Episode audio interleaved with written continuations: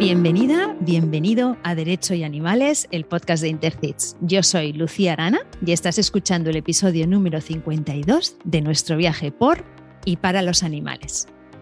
Hoy estoy muy feliz de contar con una invitada que es un ejemplo de valentía y coherencia, entre otras muchas cosas. Gloria Moreno, sargento del Seprona, bienvenida y gracias de corazón por acompañarnos hoy. Hola, buenos días, ¿qué tal?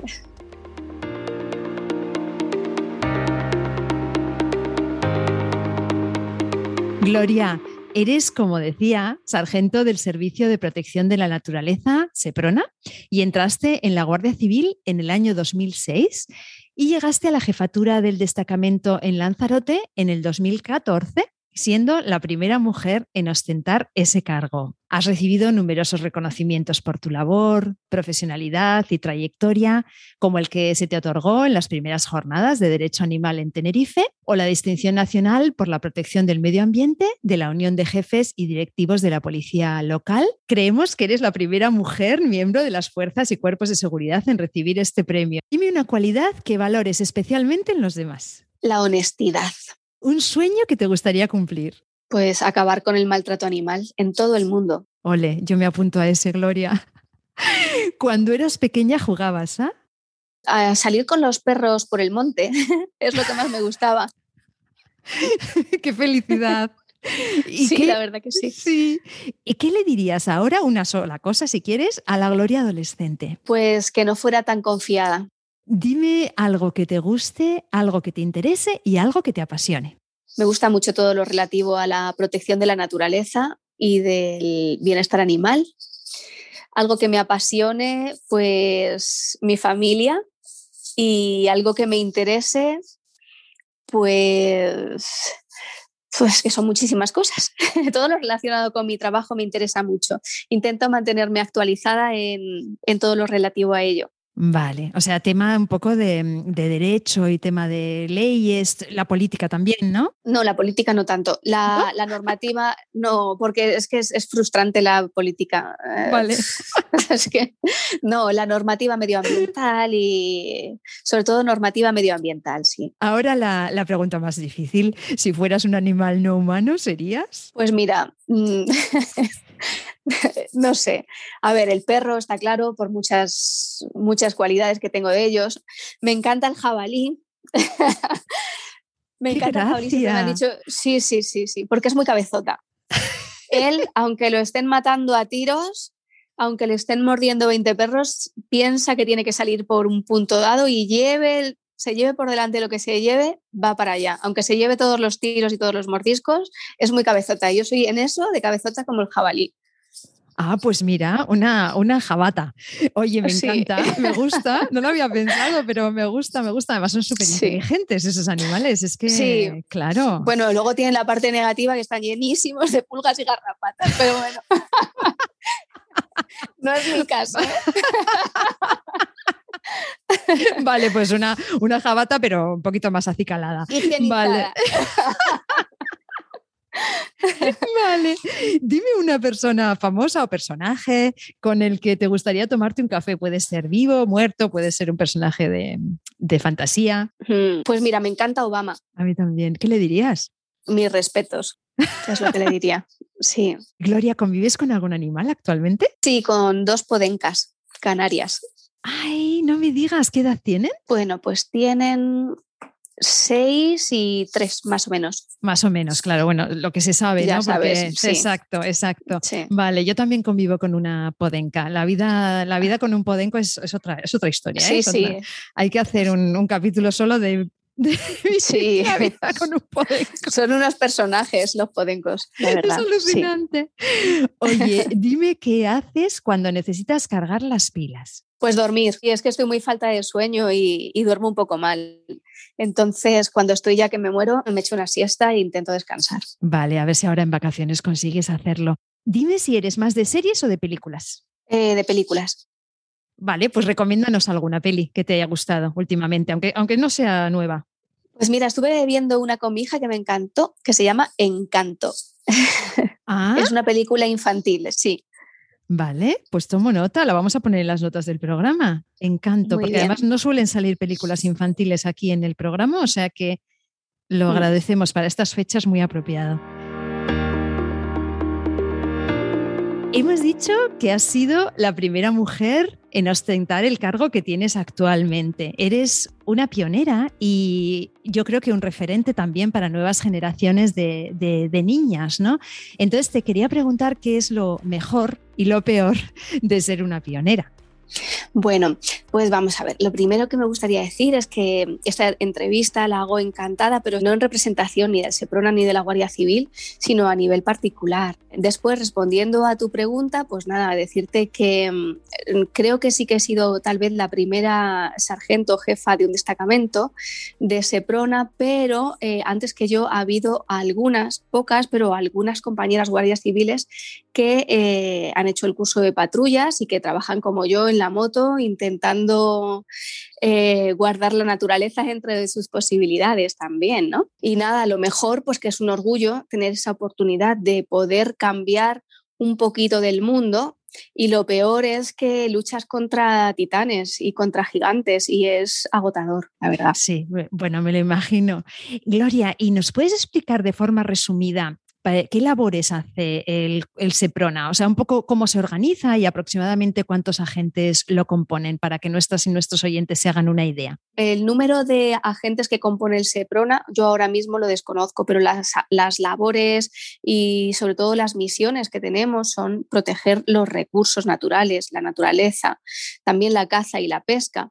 También eh, se lucha contra el tráfico de especies amenazadas eh, y últimamente, por desgracia, también perseguimos mucho el maltrato animal. Eh, yo y los compañeros con los que tengo más contacto, de lo que más hacemos casi es de, mm, perseguir delitos de maltrato animal, por desgracia. Y Gloria, antes de entrar a hablar un poco más en profundidad del tema que da título al episodio, te quería preguntar por tu situación. Tú has pasado un tiempo, incluso años complicados desde el punto de vista profesional y también personal.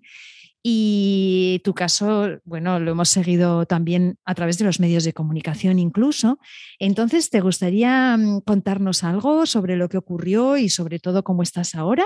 Bueno, pues es entrar en detalles muy complicado porque fueron dos procesos, me tuve que defender de un montón de procesos eh, que se basaban en hechos que no eran ciertos, ¿no? Un montón de acusaciones, incluso por hacer bien mi trabajo. Se me abrían expedientes, mientras quienes hacían mal las cosas, pues, eh, pues no se les perseguía esas actitudes. Estamos hablando que me tuve que defender de dos procesos penales por la justicia ordinaria y de ocho expedientes disciplinarios dentro de la Guardia Civil. Y también me he tenido que defender de siete procesos militares que aún hoy en día alguno sigue vivo. Actualmente me estoy defendiendo de una querella que me ha puesto otro guardia civil del Seprona de mi unidad, que lleva años de baja, y esa es mi situación. Estoy dejándome la piel intentando sacar adelante el destacamento y defendiéndome de, pues de procesos que son monstruos. Ay, Claria, gracias por, gracias por, por contárnoslo, ¿no? Yo desde aquí, desde luego, te deseo mucha suerte y, todo el apoyo. Antes comentabas que mm, tenéis muchos casos de maltrato animal, eh, cada vez más. Entonces, me gustaría que nos hagas una pequeña valoración de la situación de los animales en Lanzarote, que es la isla que tú mejor conoces. Mi opinión personal es lamentable. Eh, la situación de los animales en, líneas generales en Lanzarote es, eh, tercermundista. ¿Por qué? Porque existen miles de gatos eh, formando colonias que están en las calles, que están atendidos principalmente por ciudadanos voluntarios, cuando es una competencia de las administraciones públicas. Esto con respecto a los gatos, ¿vale? Están expuestos pues, a, atropellos, a enfermedades, a alambre, a, cualquier eventualidad que les pueda suceder y están muy desprotegidos.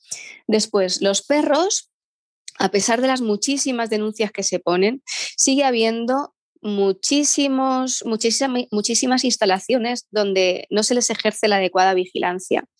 ha habido casos en los que han aparecido ahorcados con la propia cadena. Hay cientos de perros que permanecen la mayor parte de su vida inmovilizados, encadenados, en el mismo sitio donde comen, donde beben, donde duermen y donde orinan y defecan. No hablamos de uno ni dos, te hablo de cientos de animales. Es algo archidenunciado, pero que no cambia.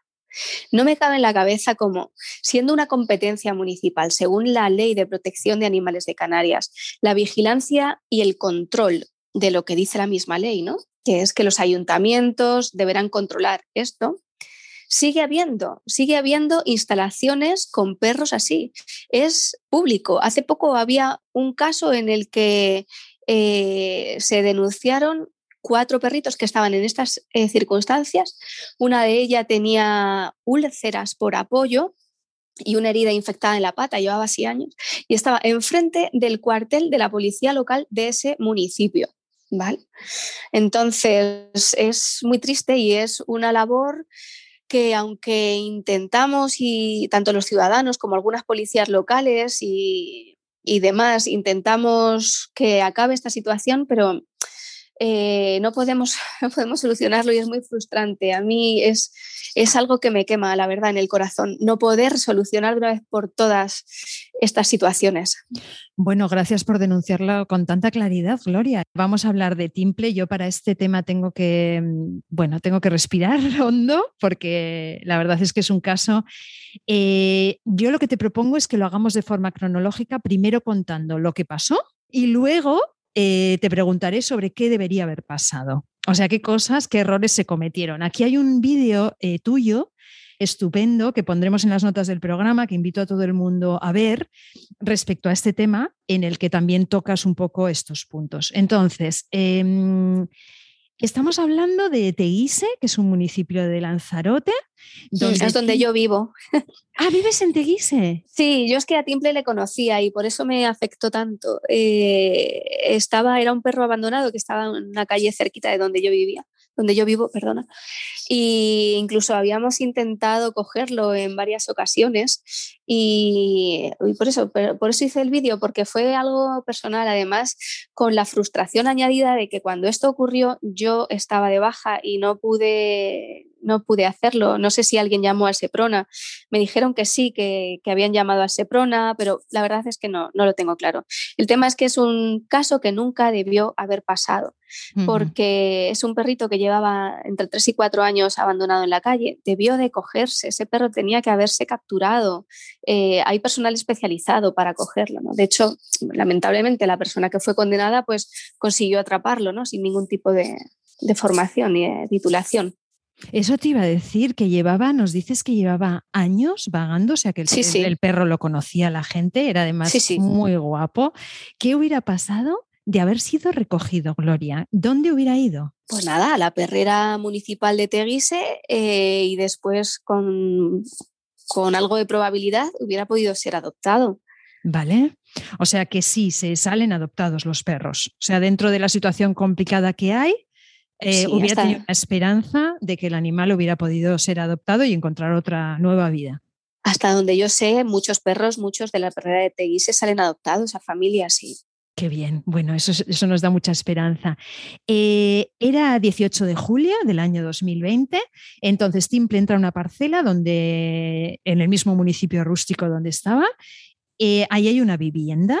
¿Se sabe por qué Timple entra en esa vivienda y cuéntanos qué ocurre entonces? Bueno, hasta donde yo sé, ¿vale? No soy ni la instructora del caso ni nada, simplemente lo que sí que he leído es la sentencia.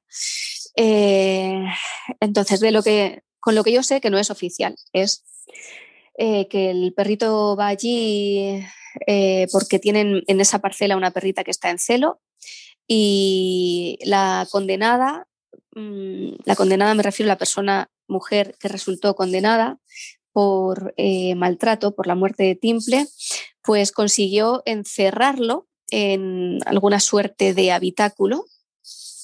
Llamó al hombre que resultó condenado. Eh, allí eh, intentaron amarrarle, pero Timple le mordió en el brazo al hombre. Lo dejaron le pusieron una, una brida en el hocico y cinta aislante. Después de morderle, se bajó al, al hospital y en este impasse de tiempo entre el calor que hacía y el estrés que tenía, porque no era un perro, era un perro muy miedoso, eh, pues, pues colapsó.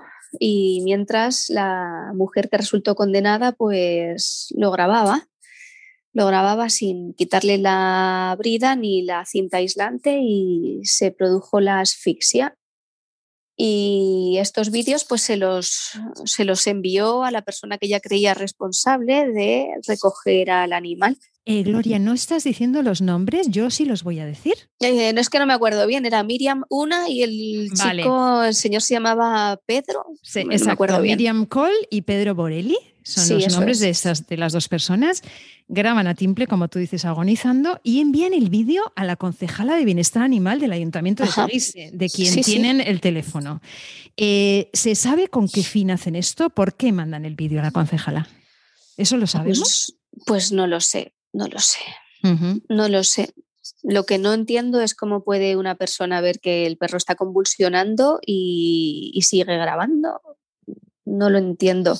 No entra dentro de unos parámetros de comportamiento normal en los humanos. Si se está muriendo, ¿cómo no? No lo entiendo. Perdona, es que es algo que...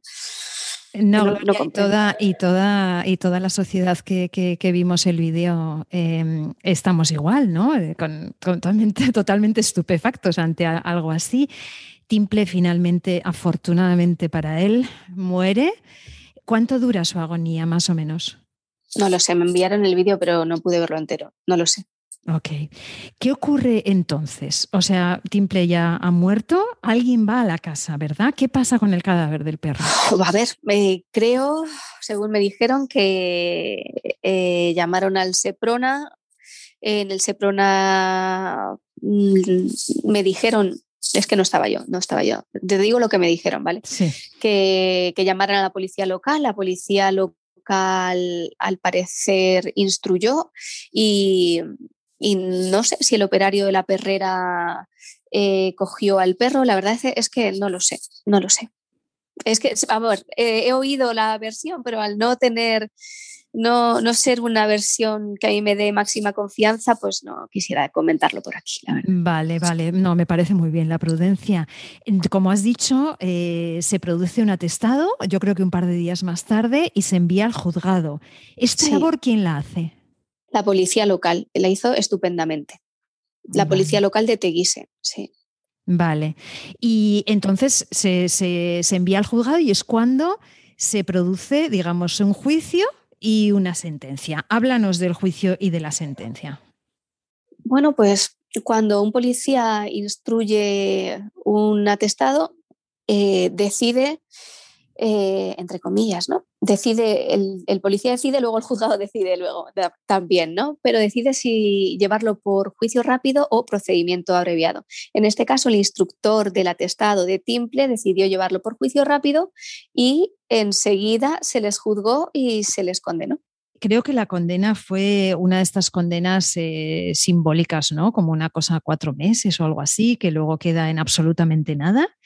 Eh, lo pondremos en las notas del programa porque además es un tema que, está en todos los medios de comunicación, con lo cual eh, me gustaría ahora, sin ser, tampoco queremos aquí ser como las que ahora sabemos todo después de que las cosas han ocurrido, pero yo sí creo que puede ayudar mucho a las personas que se encuentren ante situaciones similares en el futuro ver qué errores se cometieron y cómo se podría haber hecho. O sea, que, que Timple podría haber tenido otro, otro final. Entonces, ¿cómo hubiera sido una historia un poco paralela? Vale. Pues el primer error fue no recogerlo no recogerlo. Eh, yo no te digo que el primer día, pero sí que se tenían que haber puesto más medios o más personal para recoger a un perro. No puede estar tres años vagando. Después, si el perro acude a un domicilio y estas personas deciden meterlo en, en una especie de... es que era como un corral pequeño, pues en ese momento, sin necesidad de tener que manipular al perro, que es cuando mordió al hombre, pues avisar a los servicios municipales, los servicios municipales van, lo llevan al ayuntamiento y fin de la historia. Ya está. Entonces, de ahí ya lo que hemos hablado, ¿no? A partir de ahí se hacen mal las cosas y todo deriva en la terrible muerte. Pero a partir de ahí, una vez que Timple desgraciadamente está muerto, también se podrían haber hecho otras cosas, como por ejemplo que alguna protectora se hubiera podido presentar como acusación popular. Una pena, una pena que no se le diera publicidad al caso y se hiciera todo de una manera tan rápida que no diera oportunidad a que ninguna protectora o alguna persona se presentara como acusación y eh, solicitaran una pena mayor, dado que el delito se produjo con resultado de muerte y que pidieran la ejecutoria de la pena y que estas dos personas hubieran entrado en prisión, porque el caso de Timple evidenció la total impunidad de facto que tienen los maltratadores. ¿Qué me condenas? ¿A tres meses y una multa de 300 euros? Pues toma, pero no entro en la cárcel. Eso es algo que a mí me gustaría ver algún día, que las penas de prisión por maltrato con resultado de muerte, y otros casos, ¿no? Eh, se elevara a dos años para que fuera condición sine qua non entrar en la cárcel. Yo también quiero verlo y espero que lo veamos, Gloria. Aparte de eso, creo que tú misma comentabas que se podrían haber hecho más comprobaciones, por ejemplo, que el hecho no se realizó en presencia de menores. Efectivamente. Aquí todo el mundo decía que en esa, en esa vivienda eh, vivían dos menores. Mm, pero no lo sé. Es que como yo no, lo, sabemos, claro. Es un tema que no podemos, no podemos, no podemos afirmar porque no está aprobado. Eso es. pero no está aprobado porque nadie, porque nadie se preocupó de, investigarlo, ¿no? En ese caso estamos hablando de un agravante. Entonces los meses de prisión hubieran sido más y si y podían haber entrado en la cárcel. Pero es un caso que creo que eh, no sé si está cerrado ¿eh? o se ha recurrido a mí me suena que hay alguien intentando que finalmente cumplan con la pena. Luego el Ministerio Fiscal pide la pena mínima y no se, no se pide la ejecución de la pena, que eso también es, es algo que, bueno, si hubiera habido una protectora o, una abogada ah, defendiendo a Timples, que Timples se quedó sin defensa, ¿no? O sea, Timples se quedó completamente desamparado desde el punto de vista legal. Sí, pero le pasa a Timple y pasa en la mayoría de los casos cuando no hay acusación popular. Claro, claro. Y Gloria, eh, desde luego todos vivimos el caso de una forma muy intensa a través de las redes sociales. no me puedo imaginar cómo tuviste que vivirlo ahí mismo, en Lanzarote. Cuéntanos, ¿cómo se vivió allí? Pues terrible, ¿eh? de verdad, terrible. A mucha gente a los que lo conocíamos, nos, es que no sé, yo hablé con gente que, no pudo dormir durante días porque el, el vídeo corrió como la pólvora, entonces muchísimas personas vieron la agonía. Eh, los minutos, un perro, es que es muy duro. Entonces impactó mucho psicológicamente y bueno, de hecho hubieron eh, movilizaciones y no, no hubo en Lanzarote una concentración por el COVID, pero se solicitó. Hay un asunto que a mí me últimamente me está preocupando un poco, eh, porque veo que hay una cultura de muchísima crispación en, las redes sociales. Creo que el tema de los insultos es, es, eh, es irrespirable. Hay una cultura como del linchamiento, Em, a mí no me parece que se defiende a los animales eh, a través de la violencia, es algo que me preocupa y hay cuentas en Instagram que tienen miles de seguidores que están como, eh, bueno, pues como incitando ¿no? a este tipo de tomarse la justicia por la propia mano, algo que yo, o sea, el sentimiento lo entiendo, ¿eh, Gloria, que no creas que no lo entiendo, pero... Sí, lo entendemos todos. todos tenemos indignación, pero hay que canalizarlo y no puedes tomarte la justicia por tu mano, ni mucho menos, aunque haya sido una injusticia. Eh, pero aquí hay tres responsables. Uno directo, que es la persona que lo hace, y dos indirectos, que es la educación que ha recibido y después la sensación de injusticia. Es decir, el Estado debe aplicar la justicia. Cuando la sociedad tienen la sensación de que el Estado no aplica la injusticia y por lo tanto ha existido una injusticia, es cuando surge esta indignación y esta crispación. Y ahí ya depende del individuo la capacidad de control que tenga, la necesidad de aceptación que tenga eh, en las cuentas, en las redes sociales, eh, pues, cuando se producen este tipo de, cosas. Incluso se ofrece dinero para quemar el coche, que eso se ha visto o, incluso se confunden, eh, publican matrículas y vehículos que no se corresponden con los condenados. Eso pasó en Lanzarote.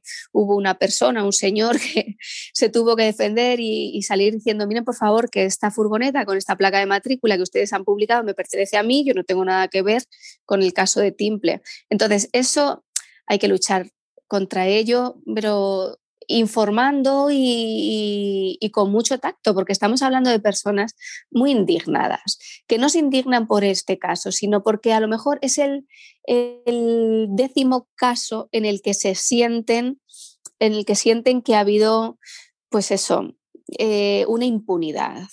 Eh, con respecto al autor. Entonces, pues es un tema complicado de resolver, la verdad. Pero yo dentro de lo que puedo e intento aplacar siempre este tipo de cosas porque al final quien resulta perjudicado es eh, el que está indignado y el que hace el scratch o, este tipo de acciones. Así que. Sí, sí, estoy completamente de acuerdo, Gloria. Además, que es que no me parece estratégicamente, no me parece una forma inteligente, porque además, en muchas ocasiones, los propios agresores utilizan las protestas y ataques contra ellos para ponerse en el papel de víctimas, que es que el otro día escuchaba un programa sobre el tema de la política de la cancelación, tal, en Estados Unidos, como al final los agresores, en este caso eran agresores de temas humanos, ¿verdad? Pero eh, como ellos al final le han dado la vuelta, han acabado escribiendo un libro, o sea, quiero decir, al final el propio agresor es el que parece que es la víctima. Entonces les estamos dando ahí como unas armas que es que no deberíamos darles. O sea, mm, yo lo encuentro estratégicamente, aparte de todo, aparte de las víctimas colaterales, que me parece vergonzoso que una persona tenga que, salir diciendo que esa furgoneta, señores, yo no tengo nada que ver con el caso. O sea, el otro día en el caso de la galga una, que había niños en la panadería dentro y la gente fuera gritando y tirando huevos. A ver, yo, la verdad, hay cosas que que no me parecen, ¿no? Pero en el caso de, de Timple ocurrió también un poco así. Esta pareja, Miriam Cole y Pedro uh, Borelli, se pusieron ellos como víctimas también, o sea, lo hicieron. Bueno, salieron en su defensa amigos y familiares. Ellos la verdad es que han desaparecido han desaparecido de las redes, incluso de Lanzarote. Hay gente que dice, ¿dónde, qué ha pasado con ellos? no es que hayan desaparecido de Lanzarote, pero sí eh, de la vida social, parece, ¿no? Y, de, y del panorama público. Mm. Y bueno, la, muerte de Timple, como ocurre en estos casos que son tan, tan brutales, eh, a veces tienen cosas positivas, si se puede decir de alguna manera. Y en este caso se, mm, dio lugar al Pacto de Teguise, que fue impulsado por la Fundación Franz Weber y que fue firmado, suscrito por particulares, activistas, entidades, pues para promover avances en materia de protección animal y que no nos tengamos que estar indignando cada dos días porque es que es un día tras otro, Gloria, es un caso detrás de otro. Entonces, es tremendo y los avances se van produciendo, pero son muy lentos. Entonces, yo te quería preguntar si los detectas en tu día a día y si ha cambiado la situación desde que empezaste, si tú miras atrás y dices, bueno, Sí, muchísimo, Lucía, muchísimo. Vamos a ver, yo soy de un pueblo de Segovia pequeñito, entonces yo viví de pequeña, eh, no, voy a decir que quiero volver eh, al pueblo, ¿no? Pero, por ejemplo, yo he visto pues, ahorcar a un gato, quemarlo, y era una cosa que era, estaba normalizada y era socialmente aceptada. Entonces, en cuanto a la aceptación social, hemos ganado muchísimo. Ahora eh, está totalmente mal visto maltratar a un animal.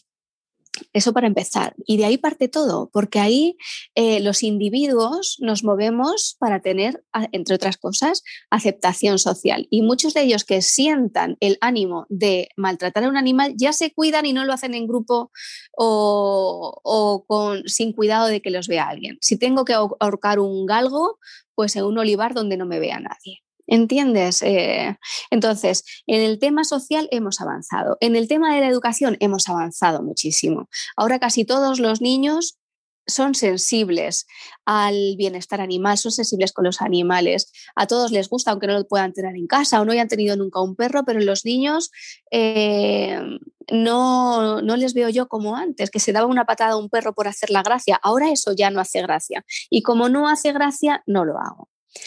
Partiendo otra vez de la sensibilidad social. De ahí nacen muchísimas, cientos, miles de denuncias que ayudan a mejorar las condiciones de los animales. No el 100% ni mucho menos, porque no todas las denuncias acaban con la resolución de la situación de los animales, pero bueno, muchas sí. Y, gracias a esas denuncias, pues ya te digo, se soluciona la situación de los animales y eh, los policías se han o nos hemos especializado y no sé, no sé, así ah, también esta sensibilidad social yo creo que está empujando a los políticos a hacer políticas en pro del bienestar animal, a intentar eh, reformar el 337 del Código Penal, que bueno, que de hecho en el 2015, en el 2010 se reformó, en el 2015 se reformó y yo espero que haya una reforma ya próximamente. El 337 me refiero al delito de maltrato animal en el Código Penal. Entonces, ha habido muchísimo avance. Yo, por ejemplo, en Lanzarote, cuando llegué en el año 2014, las instalaciones, por llamarlo de alguna manera, donde había perros, pues te encontrabas 20 perros. ¿Por qué? Porque se podía cazar con 12, creo. Sin embargo, a partir del año 2014 se fue reduciendo, se fue reduciendo y ahora solo se puede cazar con 6 o con 4 perros. Entonces se ha avanzado muchísimo. No todo lo que desearíamos, porque claro, eh, cualquier persona con una educación normal y sin patologías psicológicas desea un mundo, yo creo, ¿no? No quiero, por favor, que nadie se sienta ofendido, pero es mi opinión. Una persona que, ya te digo, que sea normal, eh, no le gusta que los animales sufran. Entonces, ese mundo utópico estamos un poquito lejos, pero estamos mucho más cerca que hace 20 años. Hemos progresado muchísimo. Así que yo me mantengo optimista ¿eh? y voy a seguir ahí hasta que el cuerpo y la mente me aguante. Yo voy a seguir ahí intentando mejorar dentro del poquito trozo de mundo en el que tengo potestad para hacerlo, intentaré hacer mi, máximo. Me encanta este mensaje optimista porque, y de esperanza porque realmente lo necesitamos mucho. Y para ir acabando, te quería preguntar precisamente qué deberíamos hacer las personas que defendemos a los animales para, por un lado, ser efectivas y, por otro, canalizar esta frustración que tenemos constante, ¿no? Que danos algún consejo así, un poco que sea práctico. es que las herramientas que tiene cada uno para autocontrolarse son muy diversas y las situaciones en las que nos encontramos eh, pues facilitan o impiden esto. No es lo mismo que tú te encuentres en una situación eh, donde todo te es favorable y te encuentras una mala noticia y simplemente te indignas que te encuentres en una situación pues, que, pues desfavorable, ¿no? Pues que te acabas de separar, que te acaban de atropellar, que, que te encuentras indignado por otras cuestiones, llega esto y explotas. Eso son cosas de, de cada uno. Lo que sí que hay que intentar transmitir es que la ley se tiene que aplicar en los juzgados. Por mucho que nos apetezca a todos en un momento dado tomárnoslo por nuestra mano, no puede ser, no puede ser. Primero porque no sirve para nada y después vas a ser tú el perjudicado porque te van a demandar y después porque el mensaje que envías del animalismo, aunque no me gusta utilizar esa palabra, porque el animalismo viene a ser eh, eh, eh, el, deseo de la, del bienestar de los animales. No, bueno, eso es otra cuestión que me estoy desviando, perdona. Entonces, cuando un animalista o una persona que defiende los derechos de los animales se comporta de una manera agresiva, está dando argumentos a las personas que eh, impiden que se avance en pro de los derechos de los animales. Así que aunque solo sea por eso, pues habría que intentar contenerse. Muy bueno. Mira, además me, gusta que hayas dicho que cada uno tenemos nuestro momento vital y que realmente hay momentos en los que te llegan las cosas y bueno, es demasiado, ¿no? Lo, has dicho, ¿no? Eh, eh, totalmente. Yo creo además que como activistas que estamos en esto, una de las cosas que hay que hacer es autocuidarse, autoprotegerse y si en ese momento es demasiado porque la vida te está arrollando por diferentes frentes, pues protégete, deja de mirar según qué vídeos, deja de mirar según qué cosas, cuídate, o sea, deja deja de alimentar el trauma, ¿no? Que es una cosa que a veces hacemos, ¿no? Entonces, me gusta, ¿no? Que, hayas mencionado esto porque también eso es, una, eso es una cosa que debemos hacer, autocuidarnos porque estando hechas polvo, seguro que no vamos a ayudar a nadie, ni animales ni, humanos. Y tenemos que ser conscientes de que podemos solucionar lo que está en nuestro tiempo y en nuestro espacio. No nos sirve de nada eh, frustrarnos por algo que está ocurriendo en otro sitio, en otro lugar o a ver, no nos sirve de nada. Sí, porque protestar en redes siempre es interesante y siempre es útil porque se observa la indignación social. Los políticos eh, observan mucho las fluctuaciones de las redes sociales, eh, o sea, las fluctuaciones de los temas en las redes sociales. Y esto, los políticos quieren votos, eso todos lo sabemos. Y muchas de las políticas de bienestar animal se han hecho gracias a la presión social que se ha visto en los movimientos activistas, animalistas y en las redes sociales, ¿no? Pero ahí se tiene que quedar. No nos sirve de nada protestar contra una cosa que no podemos cambiar. Cambiemos lo que está cerquita y ahora. Me encanta, Gloria. Mira, pues hablando de políticos, para cerrar el programa, siempre tenemos lo que llamamos los 30 segundos de oro, que son esos 30 segundos que, tienen, eh, que tienes para decir lo que te dé la gana, eh, el mensaje que tú quieras, y tus 30 segundos empiezan ya.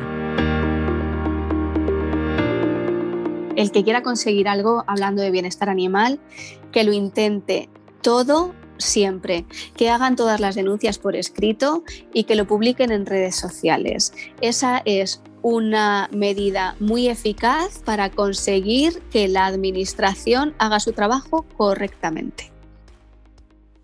Gloria, muchísimas gracias, de verdad, gracias de corazón por el esfuerzo que sé que has hecho hoy por estar aquí. No sabes cómo lo valoro. Gracias por tu labor en primera línea. Hasta pronto y un muy feliz año nuevo. Igualmente, Lucía. Pues hasta aquí un nuevo episodio de Derecho y Animales, en el que hemos vuelto a ver la importancia de que todas y cada una de nosotras actuemos de la forma adecuada ante casos de maltrato animal. El caso de Timple podría haber sido diferente.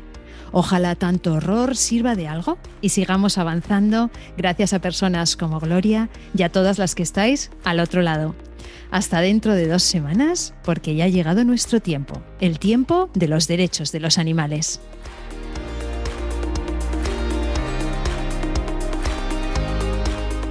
Nación Podcast te agradece haber elegido este podcast.